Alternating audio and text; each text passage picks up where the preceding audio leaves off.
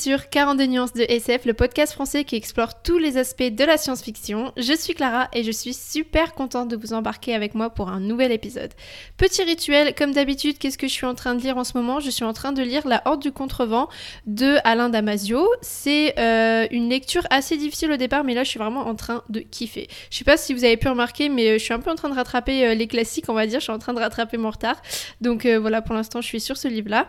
Et les films vus, alors un film que j'ai revu du coup récemment, c'est Zatura de John Favreau, sorti en 2005. Je sais pas si vous connaissez, mais c'est vraiment un film pour enfants. Enfin, c'est le film de mon enfance, on va dire. Et euh, il est adapté du livre du même nom, Zatura, dont l'auteur est aussi celui qui a écrit Jumanji. Donc en fait, voilà, c'est euh, Zatura, on va dire que c'est un peu le même principe que Jumanji, mais euh, version SF. Donc voilà, franchement, si vous n'avez pas vu le, le film, regardez-le. Avec, je sais pas, votre petite soeur, vos petits frères, vos neveux, vos nièces, je sais pas, mais il est vraiment sympa à voir pour un enfant. Euh, je suis en train de me dire que j'aimerais bien lire le livre, du coup. Bref, peut-être la prochaine euh, lecture. Alors, de quoi on va parler dans cet épisode? Est-ce que vous connaissez la Red Team? Si vous connaissez pas, je vais l'expliquer illico presto et vous allez voir ce que c'est. C'est un peu euh, hallucinant, on va dire. La Red Team Défense est un projet français conduit par l'Agence de l'innovation de défense, de l'état-major des armées, de la Direction générale de l'armement et de la Direction générale des relations internationales de la stratégie. Il y a beaucoup de gros acteurs donc dans ce programme. Il y a aussi des experts militaires et scientifiques, mais attention les amis, la Red Team se compose aussi d'auteurs, d'illustrateurs et de scénaristes de science-fiction. Bon là vous allez me dire, euh, c'est quoi la mission de cette Red Team quoi? Je cite directement leur site internet que je mets en description bien évidemment.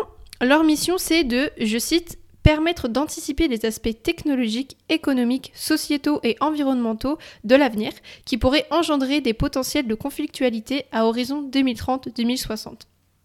Ce projet est né durant les Utopiales 2017, alors que le ministère des Armées y était invité. Leur présence d'ailleurs avait déjà été très critiquée à l'époque, notamment par Alain Damasio justement, donc auteur de l'ordre du contrevent et de Furtif, mais je reviendrai plus tard dessus. En gros, je le résume ainsi, l'armée française a fait appel à des auteurs de SF pour anticiper les mutations sociétales et les menaces du futur concernant l'équipe de cette Red Team. Alors si je comprends bien, selon leur site, hein, euh, d'ailleurs leur site est juste hallucinant, enfin c'est lunaire, j'ai l'impression d'être sur un, fan site d'une série de SF ou quoi, c'est trop bizarre.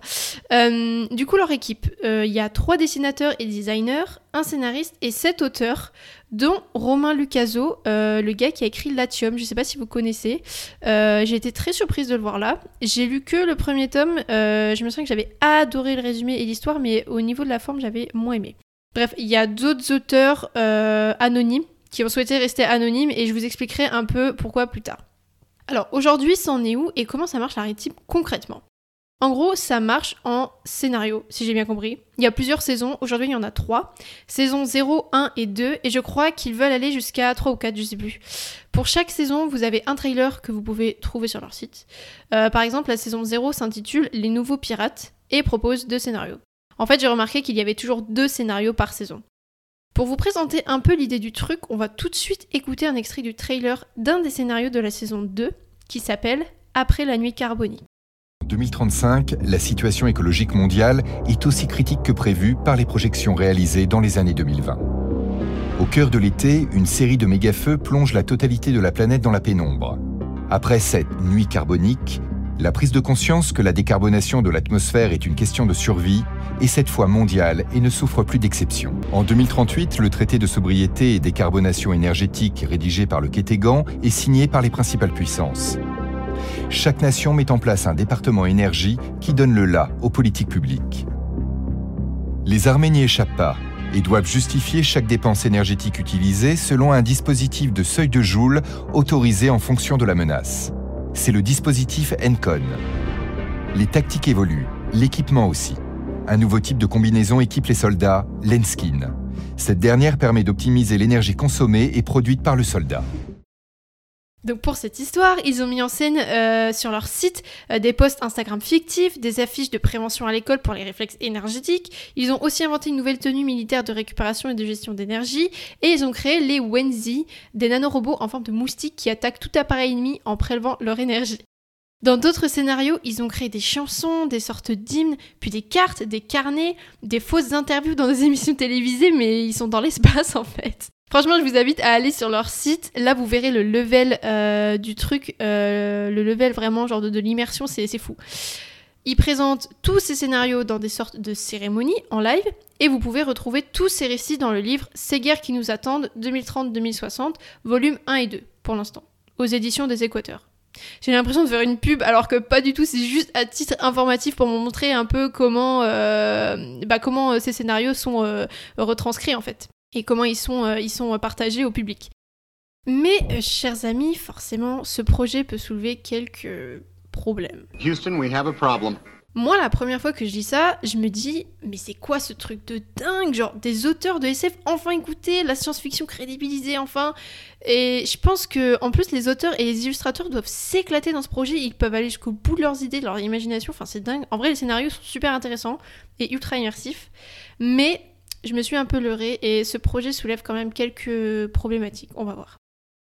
En fait, beaucoup de personnes voient dans ces scénarios un moyen pour l'armée française d'anticiper les révolutions et les mouvements contestataires pour mieux les contrer. Par exemple, je pense à leur premier scénario, P-Nation, qui, je sais, a été assez critiqué. En gros, dans le futur qu'ils inventent, euh, les auteurs, donc, le puçage a été généralisé dans le monde entier, donc le puçage, les puces sous la peau ou dans le cerveau donc a été généralisé dans le monde entier pour contrôler la masse, mais des groupes contestataires s'opposent aux puces, créent des révoltes et sont obligés de quitter leur pays pour se rassembler autour des villes flottantes qui deviennent la P-Nation, la Pirate Nation. Les gens ont dénoncé le fait que dans leur scénario, euh, les personnes qui remettent en cause l'autorité d'un pays euh, deviennent automatiquement des pirates belliqueux qui veulent la guerre. Et du coup, on reproche aux auteurs euh, de diaboliser un peu dans ce scénario bah, la révolution et la remise en question de l'autorité. Laurent Genefort, je crois que ça se dit comme ça, auteur de Omal, donc un des auteurs de la Team, a dit au sujet de ce scénario, je cite, Ce qui est intéressant, ce sont les concepts que cela recouvre. Dans le cas de ce scénario, comment l'armée française va-t-elle composer avec une nation sans territoire qui s'approprie ce qu'elle veut sur les eaux? C'est la question donc que les auteurs se posent dans ce scénario. Mais euh, en plus de ça, ce projet de la Team est aussi perçu comme un moyen de prôner la modernisation de l'armée. Presque à chaque scénario, il y a de nouvelles tenues militaires ou des nouvelles armes, comme vous avez pu l'entendre dans l'extrait. Alors c'est super intéressant d'imaginer les prochaines technologies du futur et notamment de nouveaux armements et de nouvelles tenues militaires dans la fiction. Mais quand c'est pour aider l'armée en quelque sorte concrètement, je peux comprendre que ça pose quelques questions. On sait tous en plus que le domaine de recherche qui s'approche le plus de la science-fiction depuis toujours, ce n'est pas l'aérospatial, mais c'est bien l'armée. D'ailleurs, le GPS ou le micro-ondes, par exemple, sont des objets du quotidien, mais dont l'invention est initialement née pour aider l'armée. Et il y en a plein d'autres, des exemples comme ça, les innovations technologiques naissent souvent dans le cadre de l'armée. Donc, on peut se poser la question, sachant que presque tous les scénarios actuels se concentrent un moment autour des forces armées ou de forces robotiques au service de l'armée. Après, les artistes de la Red Team ne proposent pas que des innovations militaires, mais aussi des innovations architecturales ou spatiales comme euh, l'ascenseur spatial. Mais étant donné que le programme est encadré par de nombreux acteurs de la défense et de l'armée, il y a un contexte de guerre et militaire très très prégnant. Mais encore une fois, voilà, pas étonnant quand on connaît le cadre du projet. Cette collaboration, évidemment, a été vivement et l'est encore toujours critiquée. En fait, on pointe beaucoup du doigt les auteurs de SF pour leur euh, fausseté, on va dire. On leur reproche de prôner la militarisation, ce qui irait à l'encontre de leur rôle d'auteur de science-fiction. Et que, à cause de leur participation dans ce projet, la SF serait instrumentalisée au profit de l'armée. Je vais citer Ariel Kirou, auteur de Dans les imaginaires du futur, qui l'explique mieux que moi. Il a dit à ce sujet, je cite Aujourd'hui, lorsqu'on écrit de la science-fiction avec une sensibilité de gauche, le combat contre les forces de contrôle s'appuyant sur la technologie me semble une évidence. La science-fiction crée des horizons alternatifs et permet de comprendre que nous ne sommes pas condamnés à la défense de l'État-nation. Voilà, je pense que vous avez un peu mieux saisi maintenant. Des journalistes ont interviewé deux des auteurs de la Red Team, Romain Lucaso que j'ai cité et euh, Laurent Genefort. Vous trouverez le lien en description et je vais juste lire un extrait de l'interview au sujet donc de leur position dans la Red Team. À la question En travaillant avec l'armée, n'avez-vous pas peur d'être critiqué ou mis au banc du milieu de la science-fiction française? Laurent Genefort répond Je suis très serein sur la question pour deux raisons. Ce que nous faisons est fondamentalement irréprochable sur le plan éthique. On n'invente pas des machines à broyer des chatons. Nous essayons de penser à ce que pourraient être les risques à venir. Je n'ai pas de complexe à, pour une fois, mettre mes modestes capacités au service de ce que je considère être l'intérêt général.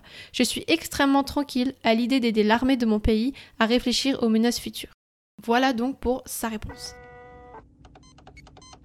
Concrètement, je ne peux que vous encourager à consulter leur site et leurs vidéos pour que vous fassiez votre propre avis, évidemment. Je pense qu'il ne faut pas passer à côté des superbes illustrations des artistes, vraiment, je les trouve sublimes et euh, c'est tellement immersif. Euh, après, les auteurs et scénaristes abordent des sujets très actuels euh, d'anticipation comme les manipulations biologiques, l'économie d'énergie, etc.